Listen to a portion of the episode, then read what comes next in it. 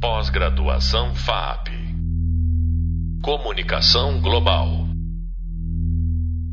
Olá, eu sou Sérgio Litt, professor da disciplina de Desinformação, Aspectos Históricos e Técnicas de Fact-Checking e Debunking. E no podcast de hoje vamos conversar com o jornalista José Antônio Lima. José Antônio Lima é editor assistente do projeto Comprova ele está no, no projeto desde o início, em 2018, nas eleições de 2018, e dedica parte de seu tempo no, no Comprova ao monitoramento das redes sociais. Zé Antônio, é um prazer recebê-lo para o podcast da nossa disciplina. É, nós gostaríamos de entender um pouco melhor a importância do monitoramento das redes para o trabalho das agências de checagem. Prazer tê-lo aqui. Prazer é meu, Sérgio. É, Zé Antônio, ah, os nossos alunos já tiveram um pouco contato com uma parte sobre monitoramento, mas eu gostaria de retomar esses temas e aproveitar a sua experiência para é, poder rever um pouco disso e talvez você possa dar alguma ênfase para é, temas que a gente já tratou no curso. Então, em primeiro lugar, é, queria saber que você nos explicasse é, rapidamente como é feito o monitoramento das redes e por que, que ele é importante.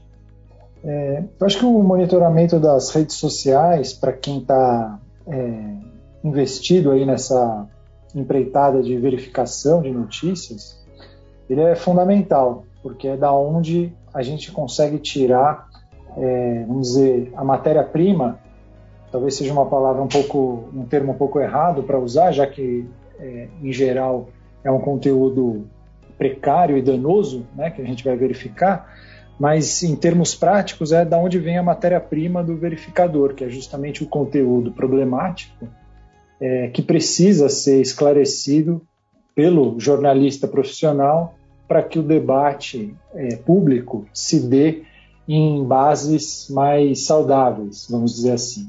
Né?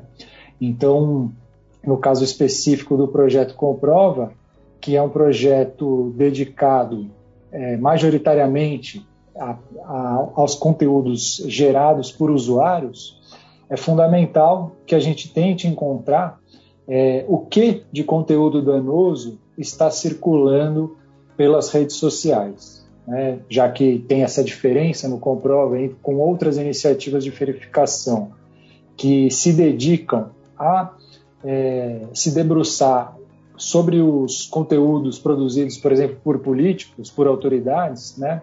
No caso do projeto Comprova, o monitoramento se torna ainda mais relevante. Por quê? Porque o que já está na imprensa, né, as declarações do presidente da República, de um, de um, ministro do Supremo Tribunal Federal, de um político de oposição, elas não estão é, no escopo do projeto Comprova. Né? O que está é justamente o conteúdo gerado pelo usuário. Então, dessa forma, é, se a gente não é, vê o que está circulando, né, se a gente não conseguir ver o que está circulando é, nas redes sociais, a gente simplesmente não consegue trabalhar. Né? Então, hoje o Comprova, é, em 2022, está no seu quarto ano. Desde então, é, diversas redes de monitoramento foram erguidas ou pelos próprios integrantes do projeto ou com parceiros, eventualmente em universidades, redes de monitoramento das redes sociais, né? às vezes com ajuda, inclusive, das próprias redes sociais. Né? Então, é, hoje a gente é capaz, claro, é, não de ver tudo o que está circulando, né? mas de ver com talvez é, um alto grau de relevância o que está circulando no Facebook, é, no Twitter é, e, e, em outras redes. Né? O que é fundamental, no caso de novo específico do Comprova, é a participação do, é, do leitor. Né? Porque é, eu mencionei aqui inicialmente Facebook e Twitter, que são redes que, pela configuração delas, permitem que a gente monitore né, o, o, o conteúdo. São conteúdos é, se esse termo seria exatamente o mais correto, mas são conteúdos mais abertos, né, mais fácil de, de monitorar. Quando a gente está falando de outras redes, como o WhatsApp, por exemplo, a gente depende e muito do nosso leitor, que vai conseguir captar conteúdos que estão circulando por redes particulares, vamos dizer assim, ou redes que têm alguma conexão com determinadas, é, é, vamos dizer, determinados aparatos de partidos políticos e de, de, de políticos né, em si, é, e conseguem tra trazer isso até a gente. Né? Então, basicamente, se a pergunta é como funciona o monitoramento, no caso específico do Comprova, ela funciona num, num duplo, é, com dois pilares. Né? De um lado, a ajuda do leitor, que nos traz o que a gente não consegue ver, principalmente de redes de uma natureza como, por exemplo, o WhatsApp ou o TikTok, e, de outro lado, as nossas próprias redes de monitoramento que vêm sendo montadas e vêm sendo atualizadas desde 2018 para focar outras redes, como, por exemplo, o Facebook, o Twitter e é, o, o YouTube. Perfeito, José Antônio. Me diga uma coisa, é, você vê diferença no monitoramento é, das redes sociais para desinformação e, e, outros conteúdos de interesse jornalístico? Eu acho que é, há uma diferença na, vamos dizer, no, na especificidade do conteúdo que a gente está procurando. Né? Essa questão é, acho que a questão da mentira na política brasileira ela não é uma novidade. Né? Na época da República do Café com Leite, a gente teve também casos de do que hoje a gente chama aí de é, informalmente, né, de fake news. Mas é, o fato é que de uns tempos para cá, e esse é um fenômeno em alguma medida global, a gente tem como eu mencionei anteriormente, né, aparatos de partidos políticos de determinadas é, naturezas que atuam para desvirtuar o debate público, introduzindo informações ou, ou completamente falsas ou enganosas de algum modo para tentar levar a opinião pública para o seu lado. Né? Então, acho que isso é, torna específico é, o trabalho da do combate à desinformação, porque o que a gente está procurando é a desinformação, né? o que está sendo, em geral, produzido, às vezes deliberadamente, às vezes sem intenção, e que pode atrapalhar o debate. No caso de um, um monitoramento é, geral que um veículo de imprensa faz ou que deve fazer para entender o que, que os seus leitores é, estão é, lendo ou debatendo, eu acho que há uma, uma diferença, porque ali você não está procurando simplesmente o que é nocivo, mas também o que pode ser positivo, né? demandas que podem ser interessantes por parte do leitor. No caso do combate à desinformação, que a gente está, em alguma medida, procurando é o que circula no esgoto da internet. Né? Perfeito.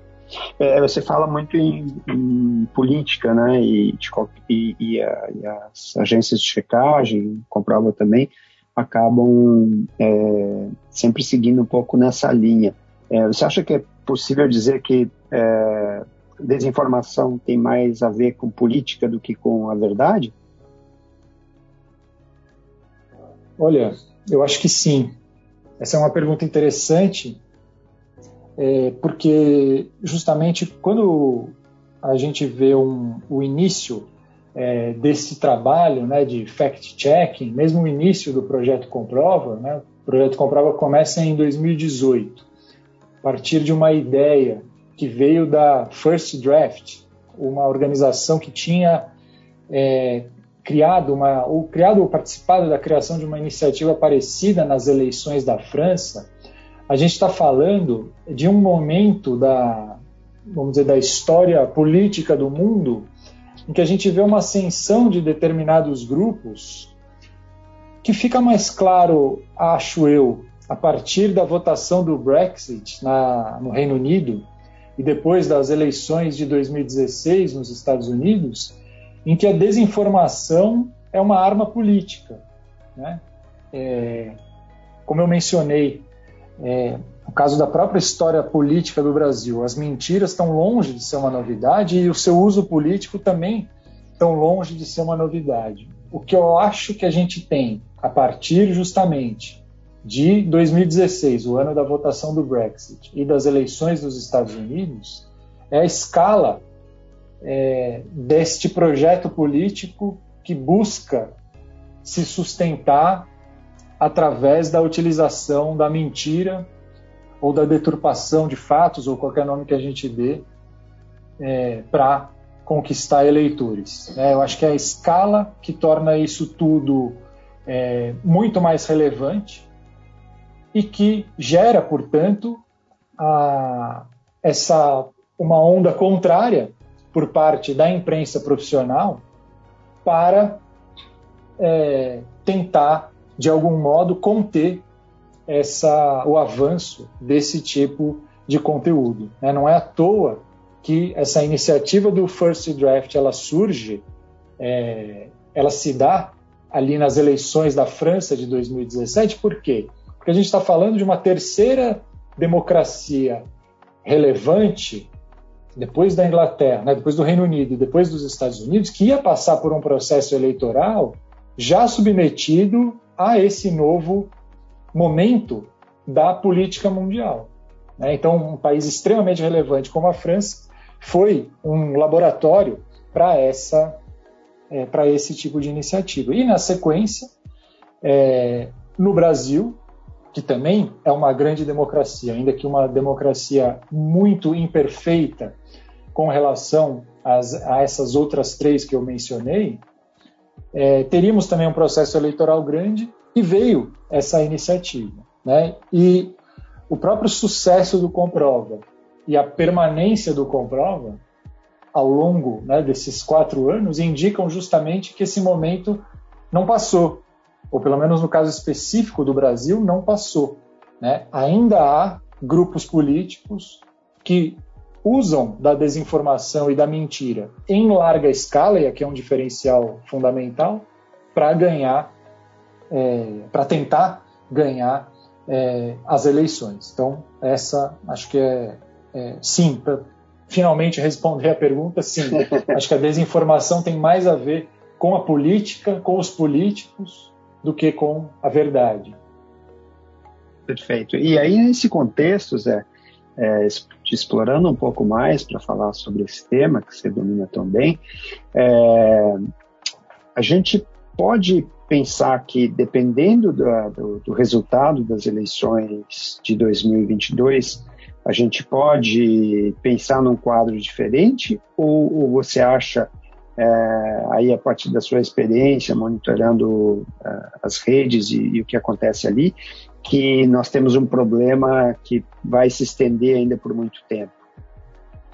Eu acho que, infelizmente, temos um problema que vai se estender por muito tempo, porque são mudanças que são introduzidas no cenário político e que dificilmente é, vão ser abandonadas. Né? Eu acho que houve uma, uma clara profissionalização da desinformação a partir de 2018, quando você tem uma série de políticos que chegam é, aos cargos e, portanto, têm dinheiro para sustentar essas redes, né? Estou falando aqui de verba de gabinete, coisa que a própria imprensa profissional já demonstrou, né? Como algumas redes de desinformação são sustentadas com dinheiro público, principalmente através de verbas de gabinete. Né? Então, eu acho que essa é uma prática que vai continuar, independentemente do resultado das eleições e do resultado que tenha este grupo político que faz um uso mais intenso dessas táticas de desinformação. Né? Eu acho que isso chega ao Brasil em larga escala em 2018, mas se instala, é uma mudança que se instala e que não vai é, desaparecer com a eventual saída de, do poder ou em, em, vários níveis, né, no nível municipal, estadual ou federal, de determinadas figuras que, que tenham isso, esse tipo de estratégia como parte da sua, é, da sua tática de, de atuação política. Né? Então, a, a, meu ver, essa foi uma mudança que foi introduzida em 2018 e vai continuar sendo utilizada independentemente do que aconteça em 2018, desculpa, em 2022. É, Zé Antônio, gostaria que você falasse um pouco, um pouco mais sobre as diferenças entre os conteúdos das plataformas e quais são as, as mais desafiadoras né, para monitorar. Tá. Eu acho que é, quando a gente olha para as plataformas, é interessante ter sim a consciência de que o conteúdo circula de formas diferentes em cada uma delas, mas que existe um fenômeno, enfim, não tem um termo técnico ou acadêmico para isso, pelo menos eu não conheço, mas que é, é uma espécie de fertilização cruzada, né? É o conteúdo que surge, às vezes é muito difícil a gente detectar onde o conteúdo surge, né? É, mas o conteúdo pode surgir, por exemplo, no Facebook e depois ser transportado para o WhatsApp e dali aparecer no Twitter. Então não é incomum que a gente consiga, é, utilizando uma única frase, encontrar o mesmo tipo de conteúdo é, em várias redes sociais ao mesmo tempo. Né? É, eu acho que o tipo de conteúdo que traz a maior dificuldade para ser verificado é o conteúdo em vídeo, né? porque aqui a gente está falando de um investimento mais complexo por parte de quem produziu a desinformação. Né? Então você tem uma série de possibilidades que a edição de vídeo traz que acabam por dificultar o trabalho do verificador. Né? Eu costumo comentar em algumas ocasiões que o trabalho de verificação ele de algum modo emula o que acontece na, nas agências antidoping que cuidam aí dos esportistas, né? O que se diz é que isso, o doping avança e como consequência disso a tecnologia para combater o doping também avança. E é isso que eu vejo é, muito claramente quando a gente está falando de vídeos. Né? Hoje a gente tem uma gama de ferramentas que permitem a verificação é, de vídeos, mas quem também produz desinformação desse tipo tem é, uma possibilidade significativa de criar um conteúdo. Né? E se a gente está falando de uma edição de vídeo, muito, muito provavelmente por trás tem alguém com tempo, alguém com dinheiro, né? portanto, capaz de produzir um conteúdo mais sofisticado que dificulte o trabalho dos verificadores. Perfeito. E o, o vídeo, ele provavelmente também seja, no seu entendimento, o mais difícil de monitorar, certo? Com certeza, o vídeo é mais difícil de monitorar porque a gente não consegue fazer buscas, pelo menos por enquanto né, como eu mencionei, é, a gente tem uma ferramenta chamada CrowdTangle, que era uma ferramenta em separado e foi adquirida pelo Facebook e é extremamente útil.